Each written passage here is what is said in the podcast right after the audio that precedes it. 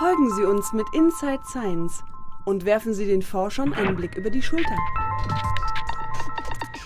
In diesem Beitrag Energieeffizientes Laufen.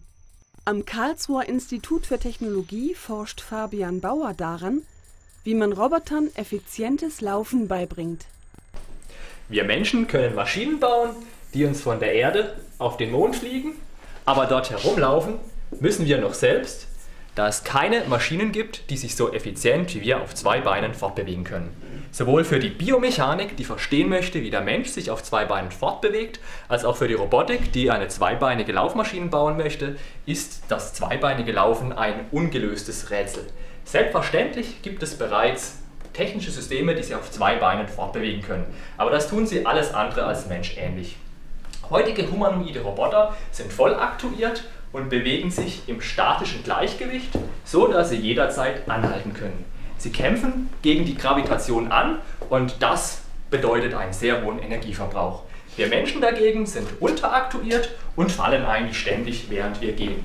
Dadurch arbeiten wir mit der Gravitation und nicht gegen sie an und das ist sehr energieeffizient. So, und dieses Konzept lässt sich sehr schön am Passive Dynamic Walker darstellen. Der Passive Dynamic Walker bewegt sich im dynamischen Gleichgewicht die schiefe Ebene hinab und wird dabei von der Gravitation angetrieben. Seine Beine schwingen dabei wie Pendel.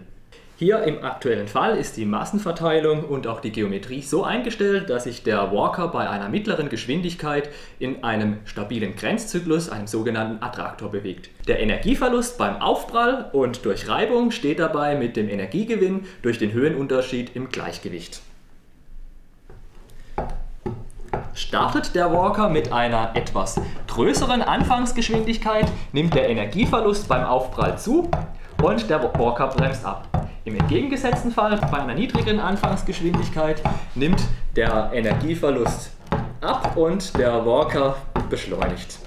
Bei einer Veränderung der Massenverteilung treten interessante Effekte der nichtlinearen Dynamik auf. Bei einer Periodenverdopplung ist beispielsweise nicht mehr jeder Schritt gleich dem anderen, sondern jeder zweite. Das heißt, wir haben einen kleinen Schritt gefolgt von einem großen, wieder einen kleinen, wieder einen großen. Bei mehrfachen Periodenverdopplungen driftet das System schließlich ins Chaos ab. Das ist ein sehr interessanter Effekt in der nichtlinearen Dynamik, hat jedoch für die Roboterentwicklung keine Bedeutung, da dieser Fall nur in der Theorie auftritt. Viel interessanter für die Praxis ist die Frage, was wir ändern müssen, damit der Läufer den Berg hinaufgehen kann. Zunächst brauchen wir eine Energiequelle in Form eines Aktuators. Beim Menschen sind das Muskeln, beim Roboter Motoren. Wir Menschen nutzen unsere Knie, um uns vom Boden abzustoßen. Und unser Oberkörper steuert das Fallen. Die Motoren sind dabei in den Gelenken zwischen den einzelnen Körpern eingebaut. Durch den punktförmigen Fuß wird gewährleistet, dass sich der Roboter nach wie vor im Fallen befindet. Dadurch treibt die Gravitation den Roboter an und wir haben in den Motoren zusätzlich die Möglichkeit, gezielt Energie in das System einzubringen oder zu entnehmen. Dadurch ist dieser Roboter in der Lage, seine Geschwindigkeit zu regeln und den Berg hinaufzugehen. Am Beispiel der Modellbildung sehen wir sehr schön, wie die Robotik von der Biomechanik lernen kann. Umgekehrt kann auch die Biomechanik von der Robotik lernen. Beispielsweise vertritt die Biomechanik die These, dass sich der Mensch in irgendeiner Weise optimal bewegt. Unklar ist jedoch das Kriterium, das er nutzt, wie beispielsweise Minimierung der Kraft oder der Energie. Wir greifen den Ansatz auf, dass sich der Mensch mit minimalem Energieaufwand bewegt und übertragen diesen auf den Roboter und testen ihn dort aus. Damit ein solcher Roboter in der Realität funktioniert, müssen im Vorfeld Simulationen durchgeführt werden. Anhand von numerischen Berechnungen optimieren wir den Energieverbrauch für eine Bewegung bei vorgegebener Geschwindigkeit. Das Ergebnis sehen wir hier in der Animation. In den Gelenken ist das Moment die Kraft der Aktoren dargestellt. Es ist beim Aufprall auf den Boden maximal, was wir sehr schön am Aufblitzen sehen.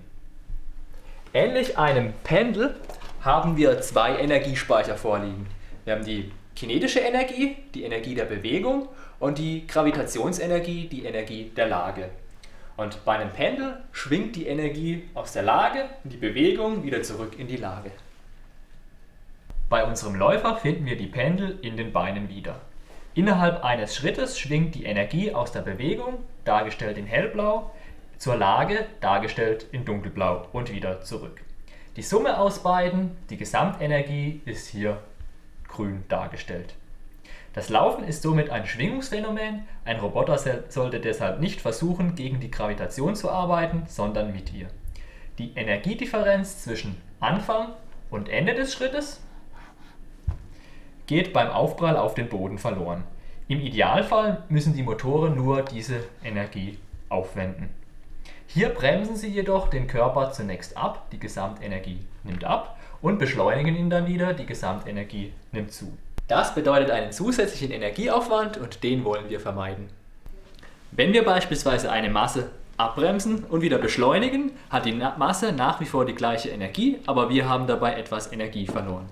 Um nun die Bewegung unseres humanoiden Roboters möglichst effizient zu gestalten, sollte die Energie beim Abbremsen nicht vernichtet, sondern in geeigneter Weise zwischengespeichert werden. Hierfür eignen sich passive Elemente wie Federn. Wenn jetzt die Feder die Masse abbremst, wird die Energie in der Feder gespeichert und wir können diese nutzen zum Beschleunigen der Masse. Die Konstrukteure des aktuellen humanoiden Roboters AMA 4 haben dies bereits berücksichtigt und in den Knien Federn eingebaut. Ja, in Zukunft möchten wir den energieeffizienten Läufer entwickeln. Beim Blick auf unseren Astronauten von der Einleitung stellen wir jedoch fest, dass dieser bereits Energiezwischenspeicher in sich trägt, im menschlichen Körper gibt es neben Muskeln Sehnen, die als Federn wirken. Das heißt, es macht durchaus Sinn, sich am menschlichen Vorbild zu orientieren. Der Mensch wurde in 200.000 Jahren Evolution optimiert. Die KIT-Serie Inside Science blickt den Wissenschaftlern des Sonderforschungsbereichs über die Schulter. Sehen Sie in weiteren Beiträgen, wie ein Roboter konstruiert wird, wie er lernt, wie er mit Menschen interagiert, und welche gesellschaftlichen Aspekte diskutiert werden